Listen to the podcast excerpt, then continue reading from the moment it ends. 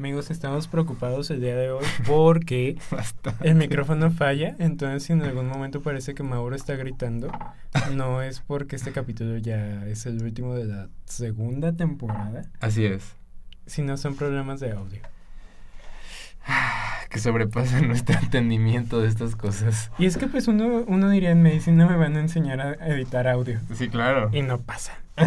La universidad te defrauda. Uno, uno se da cuenta de que no aprendió lo suficiente cuando salió.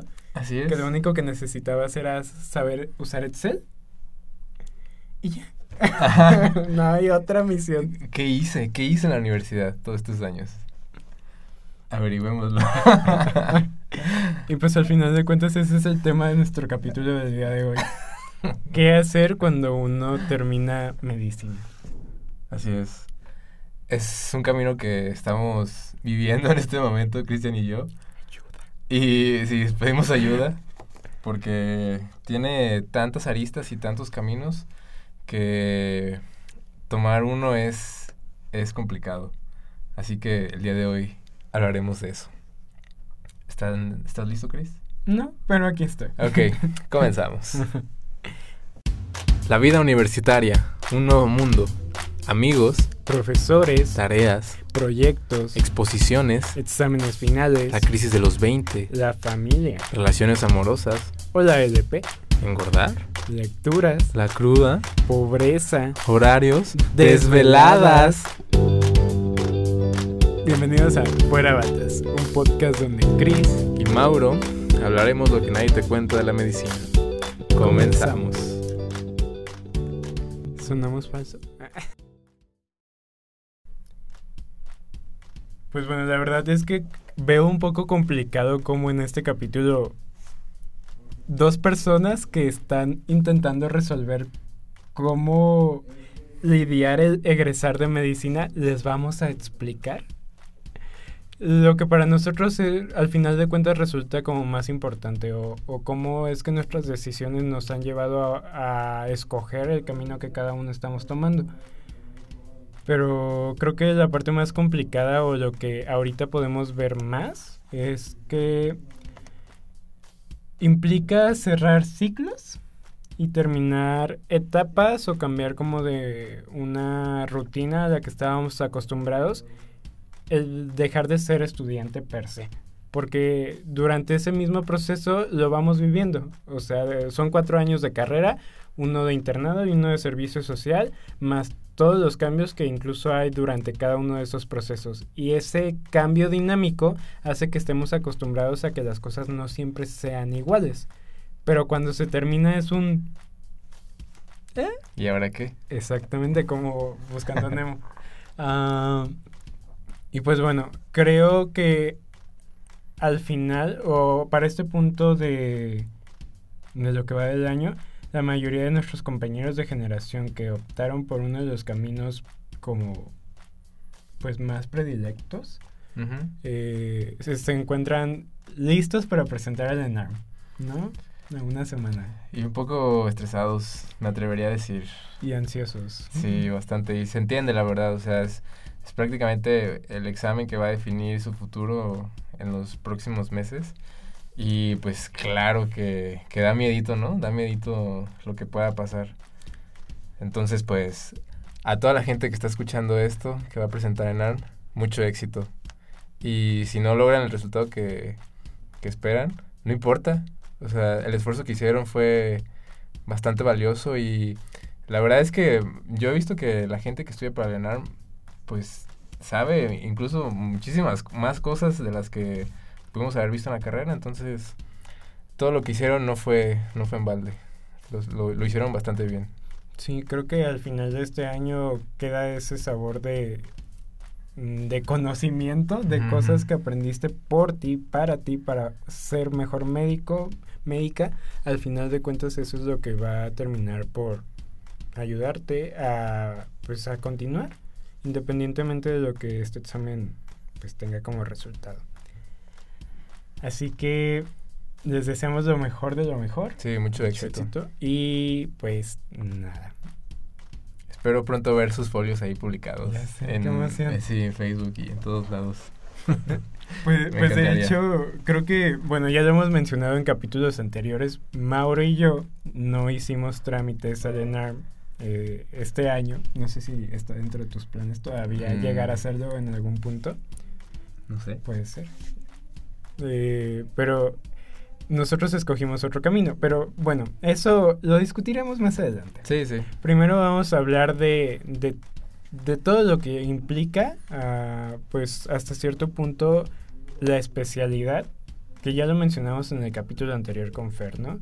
Eh, no solamente es pasar el examen, sino es buscar un hospital, empezar tu residencia, adaptarte al R1 y todas esas cuestiones. Pero, ¿por qué crees, Mauro, que la especialidad sea uno de los caminos por los que los médicos optan más frecuentemente?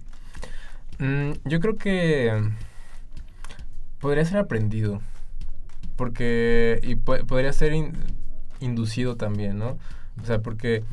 Pues pareciera que desde el principio, o incluso en la sociedad, ¿no? Culturalmente, eh, pues se espera, se espera que quien termine de estudiar medicina pues que su camino natural sea ese, ¿no? O sea, irse al lado clínico, a los hospitales, a especializarse. Y pues yo lo veo implícito en las preguntas que te hacen, ¿no? De que, ah, bueno, qué bueno que ya acabaste, mijito, ¿y en qué te vas a especializar o qué? Ajá. Entonces, siento que, de cierto modo, mm, culturalmente y en, el mismo plan de estudios también incluso, pues nos orillan a eso, ¿no? quizá eh, nos, nos refuerzan esta sensación de de no dejar de hacer otra cosa, ¿no? Que, o sea, no digo que esté bien ni mal, pero pues es algo que está, ¿no? O sea, es algo que, está presente y que, pues gracias a eso creo que la mayoría de gente opta por hacer algún camino mmm, por esos por esos lares, pero ¿tú por qué crees, Chris? Pues fíjate que también estaba pensando algo algo muy similar. Creo que es una cuestión de un constante ¿y qué sigue? O sea, creo que para los, las personas que se forman en medicina siempre es esa constante pregunta de ¿y ahora qué? Sí, sí. Porque puedas terminar la especialidad, pero ¿y la sub? ¿Y la, alta, especialidad? y después de eso, la maestría y el doctorado. Sí, ¿Y sí, cuándo vas a ser jefe? Creo que es un constante estarte pues no sé si apoyando a reforzar la necesidad de que necesitas hacer algo más después de. Sí, sí. Y, al final de cuentas, pues creo que ah, llega a estar bien. Creo que no nos corresponde a nosotros ponerle un valor moral, pero lo que sí es importante para cada uno de nosotros es saber qué queremos. Y que no sea más bien una cuestión de qué quieren los demás, porque al final esas expectativas, pues si construimos algo con base en lo que otras personas buscan, mm, no creo que vaya a terminar muy bien. Sí está muy padre, creo yo, ser especialista. Yo no lo descartaría de mis opciones. Tal vez no te podría decir que me gustaría hacer una especialidad aquí en México. Mm. Pero porque dentro de mis planes ya a futuro... Mmm, pues no me veo haciendo de R1 a los 30. Mm, sí, sí, sí, sí. Mm, mm, ya me cansé nomás de pensar Entonces, pues... Sí, de por sí eh, a nuestra juventud las guardias les pesan bastante. Ahora imagínate a los 30 después de los 30, no. No, creo que sería más, Ayuda. más cabrón. Pero sí, creo que termina por ser esa cuestión de qué más vas a hacer después de y no tanto un, ah, pues sí, eres médico general, felicidades, ya terminaste. Que creo que con otras carreras sucede continuamente, es un, pues sí, terminas tu licenciatura a los 21, 22. Sí, a lo más. Trabajas, puedes dedicarte a trabajar todo el tiempo que gustes y muy de vez en cuando o a las personas más bien que tienen el interés por hacer otras cosas, sí es como el camino de la maestría, pero creo que no es tan frecuente que sea algo inmediato, como sucede con nosotros, licenciatura, especialidad, sub, alta. Y si te pierdes un año, uy. Ajá, te ven raro. Ajá, es como, mm, sí, rezagado. Ajá, sí. ¿Rezagado de qué? sí, es cierto.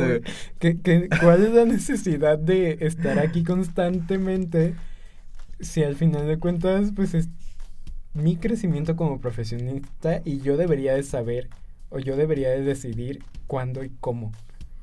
Sí, claro. Porque pues es como lo que tú dices, ¿no? Va en función de lo que tú quieres.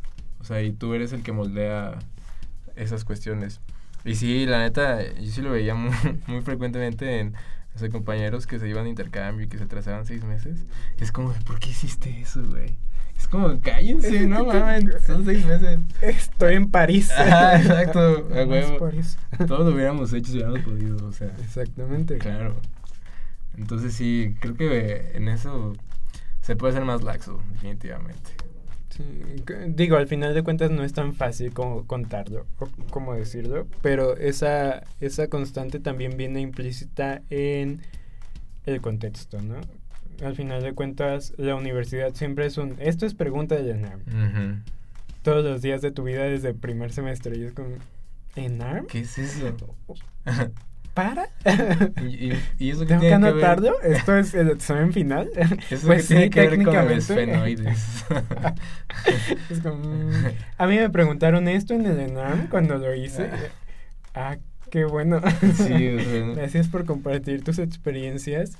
Este, pero sí creo que es parte de ese mismo ambiente de cómo nos formamos y cómo queremos que las otras generaciones hagan lo mismo que nosotros. Sí.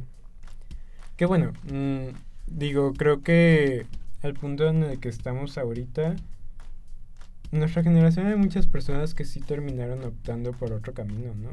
Parece que sí.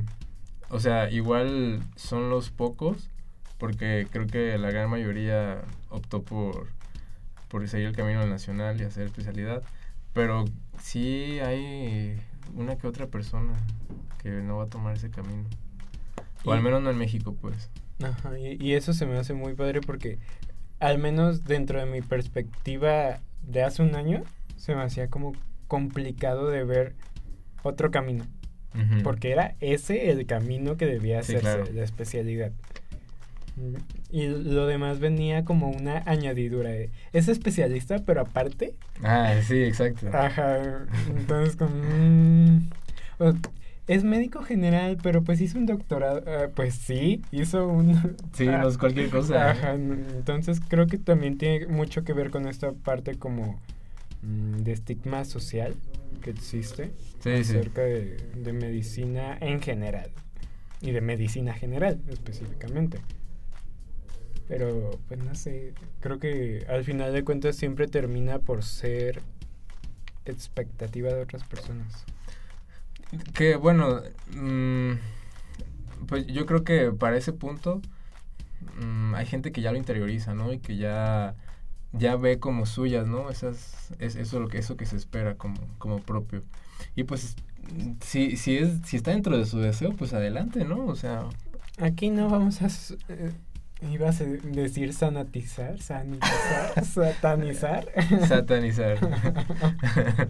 ¿Esta parte se puede editar? Ah, no. eh, el ENARM ni las especialidades, porque al final de cuentas, pues crecimos bajo el mismo esquema. Y no por hacer algo diferente quiere decir que estamos. Ah, es que, bueno, aquí voy a hacer ese comentario incómodo, pero la especialidad no es para todos. Es cierto. La verdad es que no lo creo, Mauro. Me parece. ¿Por qué? O sea, no lo creo en el sentido de que lo he escuchado cuando he dicho que no quiero hacer la especialidad. Pero no lo he escuchado antes de. O sea, nunca me lo dijeron como para un. Pues si hay otras cosas que quieras hacer, puedes hacerlo. Entiendo. Lo he escuchado cuando dije, voy a hacer un posgrado y es como, pues sí, es que... Como de consuelo. ajá, ¿no? todos pueden. Sí. Es que no siento que no pueda, simplemente no quiero. Sí, claro. O hay algo más que en este momento me interesa y no es porque no sea para mí, simplemente porque no lo quise. Y creo que, te digo, sigue abonando esa idea de que tiene que ser especialista. Y, y porque eso es lo que le va a dar al médico o a la médica su mayor prestigio. Como que le da validez, ¿no? Ante la sociedad. Y sí, sí entiendo el argumento de, ah, pues es especialista, pero... Pues... No sé. Digo, al final de cuentas, uno también entiende que no todo posgrado, ni toda categoría, ni grado de conocimiento lo forma uno como persona. Profesionalmente sí, pero pues al final siempre va a haber sus medias tintas en todo. Ay, no sé, creo que ya introyecté demasiadas cosas. ¿Estás que estoy... Sí, de esto hablo en terapia y si no vayan al capítulo 7 Sí. de la primera temporada. Más También amigos, por esto. favor.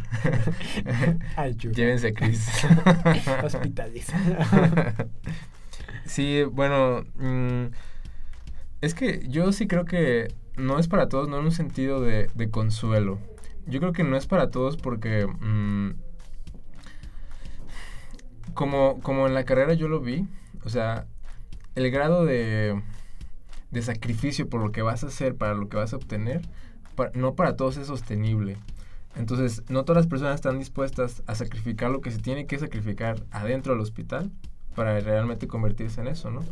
Entonces, si lo vemos de ese lado, pues digo, bueno, pues no es para mí en el sentido de que, pues para mí no lo vale el sacrificar todo eso para obtener esto otro, ¿no? Para obtener esa validez este, externa, ¿no? Entonces, es difícil tomar ese camino, ese camino de no, porque a mí cuando yo lo decidí, yo sí sentía así como de, ¿y estaría haciendo lo correcto? Este, ¿Este será de verdad el camino que, que, que me va a hacer bien? O tal vez es que me quedé muy corto en mi visión del hospital, ¿o qué, no? O sea, me empezaron a llegar muchas dudas. Pero la verdad es que entre más lo pensaba y más pasaba el tiempo y más conocía gente que ya había hecho, yo decía, güey, yo creo que sí, ¿no? Pero al principio entiendo que sea difícil darse cuenta y, y tomar esa decisión que es, es complicada realmente. Porque, o sea, creo que aquí lo estamos poniendo en el terreno en el que tú y yo escogimos un camino distinto de la especialidad, pero incluso podría compararse mucho con las personas que tienen que escoger entre dos especialidades que les gustan. Y es un, ¿puedo ser cirujana o puedo ser ginecóloga? Que al final de cuentas, mm, sí, voy a entrar a quirófano, estamos de acuerdo. Pero, y voy a tener consulta clínica y mis periodos de tiempo de trabajo sé más o menos cómo van a estar en mi vida profesional por fuera, pero implica dedicarme a cosas completamente distintas Sí, aún sí. así. Y creo que esa parte de dualidad entre siempre eh, tener que escoger un camino a algo específico, sí nos llega a asustar y es normal que nos dé miedo porque lo único que representa es rechazar Sí. otra posibilidad. Sí, renuncias a la otra. Y la verdad es que esto sí lo trabajé en terapia, porque sí fue un tema para mí que decía, puedo hacer la especialidad y hacer un posgrado después. Eso suena factible en cuanto a calidad de horas sueño y de posibilidades de levantarme a un posgrado a los 30 años. Pero no me veo, de verdad, no me veo a los 30 años teniendo una guardia de R1 para Mm. iniciar un camino de, de aquí hasta la alta especialidad que me iba a llevar esa decisión, ¿no? O sea, que a los 50 que me tendría que estar jubilando, tendría que estar acabando al mismo tiempo, ¿no? Bueno, no, en México ya nadie se jubila a los 50. Eso es Una pena. Muy lastimoso. Entonces, mm, sí creo que a la hora de tener que ponerlo en perspectiva, algo que me ayudó bastante fue saber que me iba a equivocar, de todos modos. O sea, que esa ese sensación de culpa, de tal vez como de añoranza de qué hubiera pasado si hubiera hecho esto, siempre me iba a acompañar, escogiera el camino que escogiera, porque sabía que era un plan que estaba ahí. Y que no tenía nada de malo. Que no tenía nada de malo rechazar algo que me interesaba, que me gustaba, que veía viable, solamente por escoger otra opción que en su momento le ganó. Sí, sí.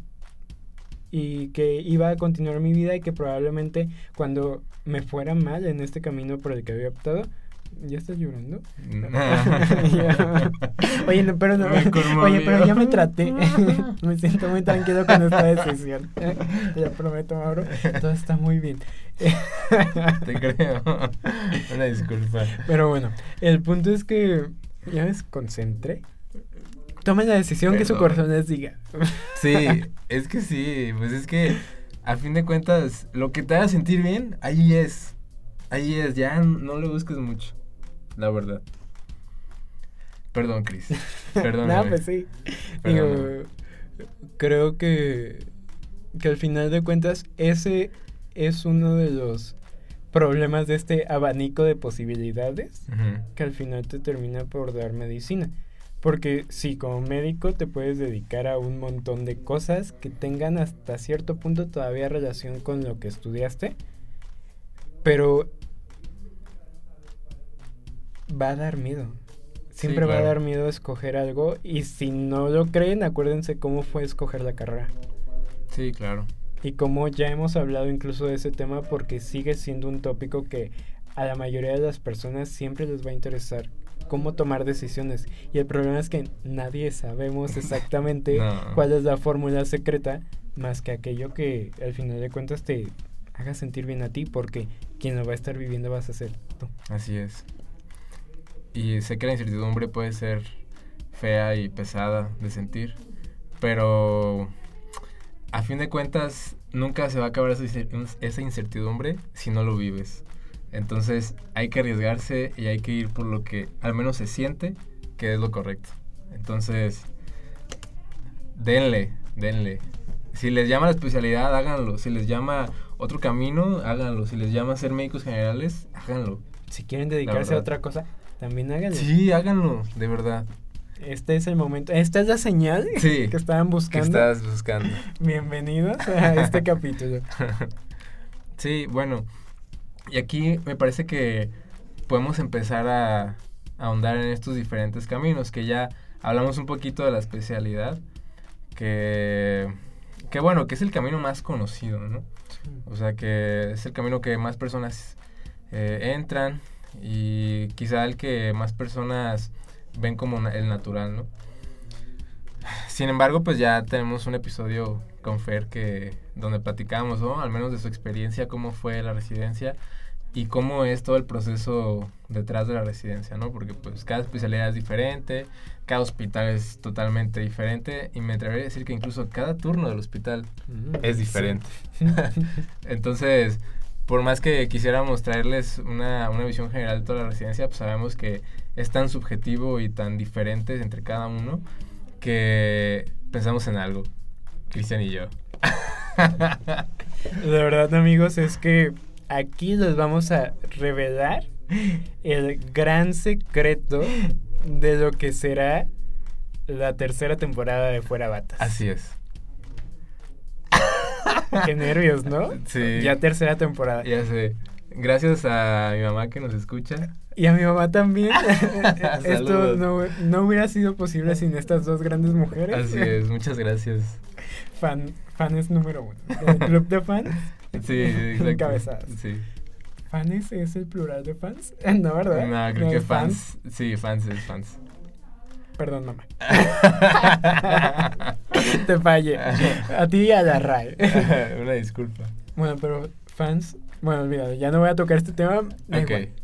Eh, pero sí, eh, al final de cuentas, lo que vamos a traer para la siguiente temporada va a ser hablar de todos los caminos que se pueden recorrer en medicina. Y por todos nos referimos a todo lo que se les ocurra. Déjenoslo en un mensajito a través de todas nuestras redes sociales, fuera batas en todas partes. Estamos en Instagram, Facebook, Twitter, eh, TikTok, YouTube. y hasta nuestro correo. Eh, fuera Déjenos por ahí algo que les interesaría saber sobre qué más sigue después de medicina, porque toda nuestra tercera temporada va a consistir en eso. Sí, y la idea principal es, al menos hablando de especialidades, es invitar a una persona de todas las especialidades que estén ofertadas en, pues para las que se hace el nacional y platicar acerca de, de cómo es esa especialidad, qué se hace, qué hacen, qué no hacen, a quién tratan. Eh, cuánto dura, qué es lo más difícil, cosas así eh, para conocer cuánto pagan, muy importante, para conocer cada especialidad, al menos de una forma general y pues ir explorando, ¿no? Para que quien nos escuche y tenga algunas dudas sobre especialidades que, que sean pues muy populares o incluso de las que casi nadie conoce, pues al menos tenga un poco menos de dudas sobre, sobre lo que se traten. Y, y pues así esperamos también seguir invitando gente para los demás caminos que, que ahorita hablaremos, pero se, se, se viene una temporada bastante interesante. Se vienen cosas padres. Eh, y pues sí, eh, dentro de esos varios otros caminos que existen, creo que uno de los más frecuentes o de los más sonados es hacer un posgrado que tenga que ver con medicina, ¿no? Que tenga alguna relación con, eh, uno, cómo manejar un hospital, cómo mejorar la atención clínica, cómo ayudar a que mejore la salud pública en general dentro de todas las vertientes de prevención y eh, de atención hospitalaria y de atención a enfermedades crónico-degenerativas. Mm, y en general cada aspecto eh, como más puntual o más desglosado de medicina, pero visto desde un ambiente de investigación. Tanto las cuestiones de farmacología, de inmuno, de biología molecular. Se me están escapando. De microbiología. Eh, pues en, general ciencias biomédicas. Eh, también hay posgrados de, no sé, salud ocupacional. Ah, cierto, de, salud laboral. Sí, oigan, ese, ese no es tan común y les va bien, ¿eh? A los laborales. Es cierto. Eh, de genética también hay ah, posgrados de genética. Ah, que curiosamente también les dan certificación como parte del Consejo de Genética como especialistas. Antes, creo. No ¿Ah, sé si todavía lo puedan seguir haciendo, pero una vez que terminaban genética, mm. podían hacer el examen y certificarse ante el consejo igual que un médico que estudió una especialidad en genética médica. Bueno, lo investigamos. Pero les traemos un genetista para que hable de esa cuestión. Vemos, vemos. ¿Va? Ah, el, el, punto es ese, el panorama dentro del, más bien el universo de posgrados es muy amplio y estoy seguro que cualquier opción que se les ocurra ahorita, como medicina espacial, la hay. Sí, sí, sí. La posibilidad de indagar más allá de lo que crees que... Porque al final de cuentas creo que eso es uno de los aspectos más importantes de medicina. Es que lo puedes aplicar en todos lados. No hay un lugar donde un médico o una médica no sienten bien porque hay algún aspecto que se pueda cuidar, que se pueda prever, que se pueda atender. Sí, claro. Hasta en el espacio. Oye, eso de la, de la Agencia Espacial Mexicana está increíble. Está padrísimo. está increíble, güey. Sí, para quien le apasione esas cosas, existe un posgrado de eso. Y pues en realidad, estos posgrados, de lo que se encargan principalmente, es de hacer investigación, de crear nuevo conocimiento acerca de las diferentes ramas de la ciencia, ¿no? En este caso, pues según el posgrado que se estudie, es hacia lo que vas a investigar, ¿no? Por ejemplo, Chris que quiere el de inmuno, yo que quiero el de farma. Entonces, se supone que las investigaciones que se hacen a lo largo de, de los años que se, que se cursa el posgrado, pues lo enfocas en, en una investigación de tu rama, ¿no? Y pues de lo que se trata es eso, de forjar nuevo conocimiento que pueda servirle a, gente que, los pueda leer después, ¿no? Y pues no es el único de lo que se trata, pues tener un posgrado como ese. Porque pues también te puedes dedicar a la docencia, también pues puedes dedicarte completamente al laboratorio. Digo, al final de cuentas, parte de que tu formación sea dentro de la investigación no solamente cubre el área metodológica o estructura de un proyecto de investigación, sino el saber cómo se hace. Y eso implica estar metido en un laboratorio, conociendo los procedimientos, cómo se hace una PCR, cómo se hace una ELISA, cómo, qué puede fallar y cómo corregirlo. Y eso está dentro de tu formación en tu posgrado y al final hay puestos que se puedan dedicar solamente a ser como la parte directiva o trabajar como investigador en un laboratorio especializado en algo, porque tu formación es esa, no solamente la producción de conocimiento, sino el saber cómo se hacen las cosas. Así es. Que incluso pues o sea, el CONACIT tiene diferentes niveles de investigadores donde pues hasta les dan financiamiento para que hagan muchas de sus investigaciones. Y... Que eso es un punto muy importante. Creo que uno de los mm, temores que pueda llegar a existir algunas veces y más con esas cuestiones nuevas en CONACYT es el financiamiento. Tú como estudiante también tienes una beca. Y es una beca que se busca a través de CONACYT. Y es una beca de investigación. Y la verdad es que, amigos, mm, pues esas becas también están bien. O sea, en cuestión de equiparar lo que gana un especialista mientras está haciendo su formación en un hospital, es un poco parecido. Incluso, está un poquito mayor. Es un poco más de lo que gana un médico especialista. Bueno, en formación. En formación. Sí. Eh, como una beca que se que pues se puede buscar eso es importante a la hora de estar buscando qué tipo de programa o qué tipo de doctorado maestría puedan acceder eh, y creo que no hemos explicado esta parte pero Mauro y yo queremos hacer un doctorado porque dentro de las características o de los requisitos más bien que piden esos doctorados no solicitan una maestría previa. Ah, ok. Y por eso es motivo que podemos como hacerlo directamente. Anterior, con anterioridad, por ejemplo, el posgrado de inmuno eh, al que yo voy a hacer trámites, te titulaba de maestría durante el mismo proceso en el que avanzabas con tus créditos y hacías un, dos años más y te titulabas después del doctorado y hacías como esa doble titulación de posgrado en el mismo trayecto con un proyecto de investigación que podías plantear un objetivo a cierto tiempo y después entregar eh, otro objetivo después, ¿no? Ese es el porqué de, de cómo están estructurados nuestros planes para un doctorado. Pero pues también hay muchas otras maneras de hacer una maestría primero y después hacer un, un doctorado e incluso hay un postdoctorado. Sí, claro. Creo que sucede como este mismo fenómeno dentro de medicina en el área de investigación de ¿y ahora qué más sigue después de esto? Pero creo que no es tanta la presión. ¿Quién sabe? Vemos. sí, quién sabe. La verdad es que yo desconozco mucho ese mundo. Entonces... Pero más o menos funciona algo así, ¿no? Sí, más o menos. El punto o como las recomendaciones que yo les podría hacer a, a este momento es que busquen un, primero, un posgrado que les interese. Hay una sí te la pasé sobre el tema de tesis.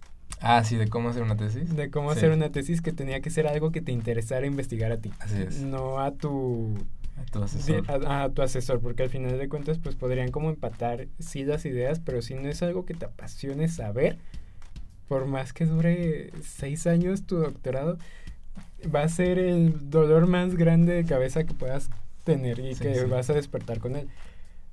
Que, ojo, uh, creo que aquí también es importante mencionarlo. Los especialistas hacen tesis. Oh, sí. Y necesitan hacer una tesis para graduarse. No se pueden ir de su especialidad, a menos que se deriven, o sea, del R2 de medicina interna a otra especialidad. Pero al final de cuentas, cuando terminen su sub, tienen que entregar un protocolo de tesis. Es un requisito para titularse. Entonces, no hay manera de huirle a un proyecto de investigación para forjarse dentro de todo este panorama de opciones que hemos hablado. Así que pues sí dediquen un poquito de tiempo, ¿no? A pensar qué es lo que les interesa saber o entender o medir o explicar. Mm, y pues... Y yo les diría que eh, aún haciendo posgrado, no dejan de ser médicos generales, ¿eh? O sea, tienen el conocimiento y están totalmente capacitados para trabajar como cualquier médico general. Tienen la particularidad de que pues van a tener conocimiento técnico en, en algún área científica, eso es cierto. Pero de médicos generales, lo vivido antes, el internado, servicio social, nadie se los va a quitar. Entonces, ustedes, si les gusta tanto la medicina como para seguir ejerciéndola, igual como médico general, también se puede. Y se pueden hacer las dos cosas sin problemas yo conozco a alguien que lo hace y perfecto, o sea, muy bien. No, no, no descuida ninguna de las dos partes y me parece un camino equilibrado. Y a fin de cuentas, si, si te vas a dedicar a la docencia, también eso te puede ayudar bastante a poner ejemplos de la vida real o seguir practicando estas cosas. Entonces, no se olviden de eso. La verdad es que es algo que, que quizá damos por hecho de que ya después ya te vas a dedicar 100% al laboratorio, pero si tú quieres, también tienes tu título de, de médico general, ¿eh? O sea, puedes, puedes hacer lo que, lo que atañe a eso. Que creo que eso es uno de los puntos más importantes para hacer este amable recordatorio. Ustedes están egresando de medicina general. O sea, tienen una licenciatura y son capaces de seguir trabajando y de hacer lo que gusten con su formación, claro, en beneficio de las personas, eh, y de su salario. Porque creo que esa constante necesidad de siempre hacer algo está muy, muy unida a que borran por completo la creencia de que como médicos generales podemos seguir ejerciendo. Y bueno, sí, hay posibilidades, los salarios es cuestión de buscarle. Sí. Las oportunidades buenas hay manera de encontrarlas. Digo, no, no, mm, pues no sé, no, no va a ser como el camino más rápido. Y creo que es por este mismo estigma que estamos hablando desde hace tiempo. Al médico general siempre se le ha intentado como desplazar a consultorios, a farmacia, a, como a toda esa parte de la salud que nadie quiere atender porque todo el mundo quiere ser algo después de, no más que después de. Sí, sí. Y terminan por dejar como esas áreas descubiertas que al final de cuentas trabajo es trabajo y las capacidades para atenderlo las tienes y sobre todo la experiencia que se va a adquirir en ese proceso creo que es bastante bastante buena. Sí, y es algo que no podemos descartar del todo, porque pues el trabajo va a estar ahí, ¿sabes? O sea, van a seguir ofertando esos, esos tipos de trabajo y pues quién sabe y, y se necesite, ¿no? En algún momento. Entonces, pues al menos siéntanse con, con la tranquilidad de que podrían hacer las dos cosas, si es que les gusta, pues. Habrá quien no le guste y que ya no quiera hacerlo, pero a quien sí le guste todavía, pues me parece una muy buena opción para continuar. Y pues hablando de esto, eh, es algo muy curioso porque, bueno, mm, nosotros que somos recién egresados y que así como, como Chris y yo, pues quizá haya gente que también quisiera trabajar en lo que sale en los posgrados, pues el panorama está un poco extraño. Supongo que así será para todos los egresados, los recién egresados. Yo creo que sí. Quiero pensar que sí. Quiero quedarme con la idea de que... Es que está bien raro. Bueno, supongo que quien nos escuche que sea de otro lado, pues sabrá más que nosotros. Pero es que los trabajos que, que ofertan a veces te piden un chingo de experiencia. Y es como, no mames, güey, voy saliendo, eso es mamón, güey. Y te pagan bien poquito, ¿no? Y es como, no tiene sentido. No tiene sentido. Entonces, pues, bueno, para quien quiera continuar como médico general, la verdad es que parece que es un camino, sí, un poco más tardado, pero donde me parece que sí puede haber mm, cierto tipo de, de oportunidades, ¿no? Donde, donde podríamos trabajar de diferentes formas. Por ejemplo, pareciera que lo que más, lo que más se ve para trabajar, al menos de recién egresados, son las farmacias. Que es algo, pues, que en los últimos años ha sido quizá lo que ha estado de moda, ¿no? En, en los recién egresados. Y pues es feo. Perdón, yo, yo alguna vez cubrí una farmacia y no estaba tan chido. No, no está tan chido. Digo, el ambiente, creo que es ese cambio entre ambientes de nuevo, volver a empezar y volver a estar ahora en un lugar donde pues es trabajo y ya no es práctica, ya no es servicio, ya no es nada más. Y sí vuelve un poco complicado el panorama, ¿no? Sobre todo porque tal vez la retribución no es suficiente para lo que a uno le gustaría hacer, ni las posibilidades dentro del mismo lugar te dan para más. Eh, pero pues hasta cierto punto puede llegar a funcionar, ¿no? Ah, y si no, posibilidades hay un montón. Ya lo mencionabas tú anteriormente que la docencia siempre va a estar. Sí, claro. Pocos de los médicos generales vuelven a las universidades porque regularmente quienes lo hacen son los especialistas para dar ciertas clases que terminan mandando al residente o al pasante porque no tienen tiempo de estar cubriendo Sí, sí. todo. Y es entendible, pero no es justificable. No, Eh, si no, pues a los médicos que trabajan en empresas, o sea, médicos generales que trabajan en empresas, no te digo ya con una formación de médicos laborales porque les va aún mejor, también les va muy bien. Sí, Y bastante. tienen prestaciones muy buenas. El punto es buscar buenas empresas, sobre todo aquellas que son Great Place to Work y Mm. que tienen ciertas certificaciones que sí como están como más al pendiente de, de todo el entorno laboral. Sí, sí, Entonces ya deja tú de que seas médico, tu empresa cómo te trata. sí. Ah, pues la privada. Siempre va a existir Bendita la priva. medicina privada. Desafortunadamente, para un sistema decayente siempre va a estar ahí salvando Sí, claro. todas las cuestiones. O sea, tanto porque brinda atención a, a las necesidades de manera urgente, sobre como el hecho de que pues, es trabajo para nosotros. Sí, que aparte, pues en el hospital privado te ponen a muchas funciones, pues. O sea, puedes ser médico de guardia, puedes dar consulta. Este, sí, en- No, al final de cuentas estamos mm, formados como médico, cirujano y partero. Sí. Menos, bueno, creo que funciona igual en todas las carreras, no sé. Ahora tengo una duda, por favor, si alguien nos está escuchando de otra universidad y su título sale diferente, corríjanos. sí, Creo que sí. sí, ¿no? Sí Licenciado llega- en medicina. Ajá, sí licenciatura en llega a cambiar después. Porque al final de cuentas es eso, el panorama siempre va a ser muy distinto de acuerdo al sitio donde tú estés. Sí, Lo exactamente. más importante y con lo que nos gustaría a nosotros que se quedaran es con que hagan lo que ustedes más desean. Sí, ya sea especialidad, otro posgrado, ser médicos generales, Otra carrera. otra carrera, sí, o revivir su sueño de ser artistas.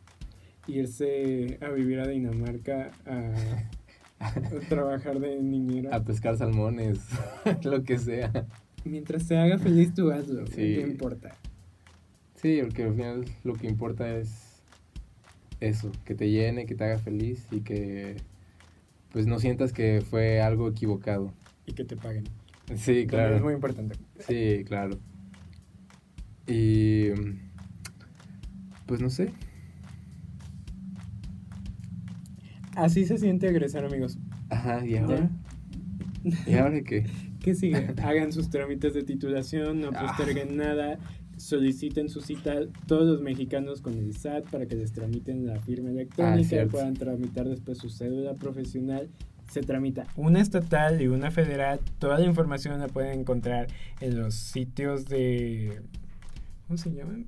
En internet. Todo está en internet. Igual, si quieren, luego les hacemos un hilo en Twitter Ajá. de todo lo que se necesita. Cuando nos entreguen nuestra cédula. ¿O no? Se puede tramitar una cédula provisional cuando tienen eh, el trámite de titulación como en lo que sale, porque en algunas universidades algunas veces puede tardar, casi siempre. Am, ¿Y qué más es importante? Digo, esos son como detallitos muy necesarios que al final en cada trabajo incluso te lo van a pedir.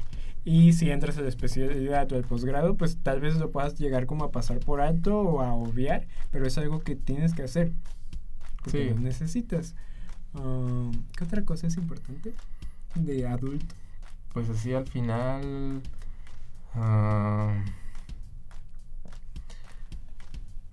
pues creo que Pórtense bien. sí, pórtense bien. mm, cuiden su cédula provisional cuando la tengan. No, no hagan cosas raras, ilegales. Se las pueden quitar. Eso, y la, y la, sea, la definitiva. No, no, no se metan en cosas, cosas feas. Y pues ya. Sí, pues ya. Creo que Ya, ya, ya. la- ya. creo que hacer los trámites en tiempo y forma es creo que es la mayor parte del, del consejo. escaneen todos los papeles que les den a color, guarden copias, Sí. tengan un lugar donde están esos papeles específicos, mm, porque si no va a ser un desorden, no van a saber dónde guardar nada, ah, van a estar buscando, no entienden qué papel es cada cosa. Todo va a estar bien, nomás échale ganas. Comentario. Sí. Y pues esperamos que sea el camino que tomen, la decisión que elijan. Siempre lo hagan en función de lo que ustedes quieran. Y que sea lo que sea, los haga felices. Se me acaba de ocurrir otra cosa, pero es que tu conclusión es muy buena. Dila, dila, no importa. Que si las cosas no salen como ustedes quieren, está bien. No podemos controlar todo y al final de cuentas, si a la primera no pegó, ya vendrá una siguiente oportunidad donde pueda lograrse. Sobre todo con este tema del ENARM, puede suceder en cualquier cosa a la que nosotros aspiremos. Tal vez no todo vendrá por añadidura, ni llegará en el momento en el que más lo queremos, ni en el que más lo deseamos, pero si insistimos lo suficiente vamos a poder conseguirlo. Al final de cuentas, el punto va a seguir siendo ese, que sea lo que tú quieras hacer. Me gustó más tu conclusión. La unimos en el RAM y este sí. se queda. Muchas gracias. Y pues nada, el punto, ahora sí, ya de verdad, postdata de la conclusión 3. Lo más importante de este capítulo es que nos sigan escuchando la siguiente temporada para que conozcan más acerca de todo este panorama tan amplio del que, pues, de manera muy general les fuimos hablando de posibilidades, ¿no? Y ojalá tengamos un astronauta que sea Güey, médico. no mames, güey. Grito. Güey, estaría increíble. De verdad, sí, si todo sale bien, esperemos traerles a gente increíble para que nos hablen de sus especialidades. Y pues ya, ya luego veremos este, si les pedimos que nos manden preguntas para cada especialista, para cada maestro, doctor, lo que sea. O si no, en redes sociales también pueden ayudarnos etiquetando a alguien que les gustaría que estuviera aquí en el, en el podcast para que, uno, nos hagan caso y dos, pues vengan, ¿no? Y podamos tener como esta dinámica. Ujú, ¿Va? Sí, ¿Va que va? me agrada. Eh, no se olviden de seguirnos en Facebook, Twitter, Instagram, Suscribirse en YouTube. suscribirse en YouTube y también seguirnos en TikTok.